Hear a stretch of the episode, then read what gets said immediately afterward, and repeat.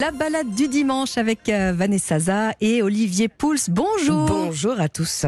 Bonjour à tous. Olivier qui joue les Tintin reporters pour Europe 1 du côté euh, de Bordeaux, puisque c'est là que vous nous emmenez ce matin, euh, Vanessa, avec une belle escapade en famille. Hein. Exactement, artistique, surtout en couleur et chargé d'histoire. Je vous emmène dans un lieu emblématique de Bordeaux, dans ces bassins de lumière. Alors, est-ce que vous en avez déjà entendu parler? Ah, super. Alors, pour ceux qui n'en ont pas entendu parler, ils sont situés au nord de la ville. On est au niveau du quartier des bassins à flot. Et là, on est dans une ancienne base sous-marine allemande de la Seconde Guerre mondiale, euh, qui depuis 2020 euh, eh ben, est devenu un centre d'art numérique mhm. dans lequel nous immerge Humbert Vuatrin, le directeur des bassins de lumière. On est complètement au niveau de l'eau. En fait, euh, il se trouve qu'on a euh, la chance d'avoir encore euh, les bassins qu'on appelle des alvéoles qui accueillaient anciennement des, sous-marins qui sont aujourd'hui toujours en eau. Et donc les images que nous projetons sur les murs, sur le sol, viennent se refléter dans l'eau, ce qui, va sublimer en fait les images. Alors les images de qui, Vanessa? Eh bien, de grands noms de l'histoire de l'art.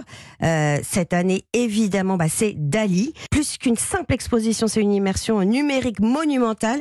C'est une aventure sensorielle avec une technologie de pointe, vous vous en doutez, qui permet de projeter en fait sur les murs, mais aussi sur le sol les images. D'accord. Donc ça vous englobe dans un parcours musical. Euh, c'est une expérience artistique multisensorielle. Et là, Dali est totalement sublimé. Dali, évidemment, on sait que bien souvent, euh, les œuvres peuvent contenir plusieurs niveaux de lecture et les projections dans les alvéoles qui viennent se refléter dans l'eau justement donnent de la profondeur et une multiplicité de, points de vue qui prolongent finalement l'imaginaire euh, complètement débordant de Dali. Pourquoi? Mais parce que justement, tout est mis en musique et il y a du Pink Floyd sur qu'on reconnaît, voilà. ce matin sur Complètement psychédélique, le même univers que Dali. Alors j'imagine qu'on retrouve euh, ces tableaux iconiques de Dali. il y a le visage de Mae West, il y a Gala qui était sa muse, sa femme, il y a la tentation de Saint-Antoine, mais alors pas que, parce que euh, il, est là le plus de cette exposition, c'est que euh, elle revient sur les 60 ans de sa création artistique. Donc il y a des peintures évidemment, mais il y a mhm. aussi des dessins, des photos, des bijoux, des décors de théâtre des films d'archives. Et évidemment, le spectacle catalan va se prolonger avec un autre maître qui est mis à l'honneur, mais dans une, projection un peu plus courte, euh, c'est Gaudi, ah, le grand architecte. Et alors là, vous avez l'impression d'être en plein cœur de la Sagrada Familia. On retrouve son gigantisme dans un lieu lui-même gigantesque. Les bassins font quand même les naïgs 14 500 mètres carrés. Et avec une petite adresse, Vanessa, également. Le Moxie, pas très loin, qui est aussi en face de la Cité du Vin. Euh, c'est design convivial. C'est un 3 étoiles abordable. Alors, euh, quand on parle de vin, on n'est pas toujours. On, en général, on est à peu près certain de trouver Olivier Pouls, qui est toujours avec nous. Sauf que là, il est un petit peu tôt pour ça. Donc, on va plutôt euh, rester à l'heure du petit déjeuner avec des cannelés. C'est typiquement du, du coin, ça, hein, évidemment.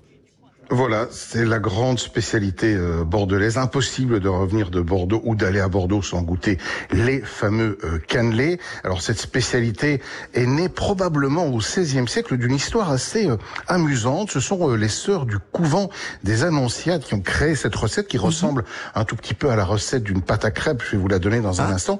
Mais en fait, avec une idée à l'époque, c'était de valoriser les jaunes d'œufs qu'on trouvait en abondance sur le quai des Chartrons. Alors pourquoi des jaunes d'œufs? Vous allez me dire, et pourquoi pas les œufs entiers Bah oui, pourquoi eh Bien parce que sur le quai des Chartrons se trouvaient les négociants en vin. Et à l'époque, les négociants, ils élevaient et ils mettaient eux-mêmes les vins en bouteille. C'était pas les châteaux qu'ils faisaient.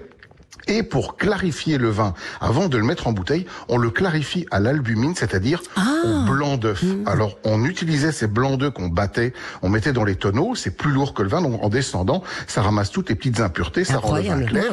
Et on avait donc une, une, consommation très importante sur le quai des Chartrons de blanc, mais on ne savait pas quoi faire des jaunes. Et euh, ben, ces jaunes, ils étaient récupérés par les sœurs du couvent des Annonciades, qui en plus allaient à l'époque sur le port de Bordeaux, qui était extrêmement riche et très bien achalandé, où on pouvait trouver du sucre, euh, du rhum, de la vanille, autres ingrédients indispensables pour la réalisation de ces cannelés. Nos pauvres sœurs, eh bien, en 1790, elles ont été chassées. Elles ont euh, emporté avec elles une partie des recettes et en tout cas la fabrication, euh, qui a pratiquement disparu à Bordeaux pour revenir au début du XXe siècle et redevenir un des emblèmes gastronomiques de la ville. Cannelé, dont évidemment les moules sont très importants, des ah bah fameux moules en cuivre. Et oui, c'est eux qu'il faut utiliser si on veut avoir des cannelés croustillants à l'extérieur et moelleux dedans. Alors et pour faire des bons cannelés, et pas spongieux exactement pour faire des bons cannelés, 50 centilitres de lait entier, 25 grammes de beurre, une gousse de vanille, 250 grammes de sucre roux, 125 grammes de farine, deux œufs plus un jaune, 5 centilitres de rhum, une pincée de sel. On fait chauffer le beurre, on rajoute le rhum, le lait, on fait infuser la vanille, on mélange tout ça, on laisse reposer la pâte, c'est très important. 4 heures au minimum au frigo, on beurre bien nos petits moules et puis c'est une cuisson en deux temps.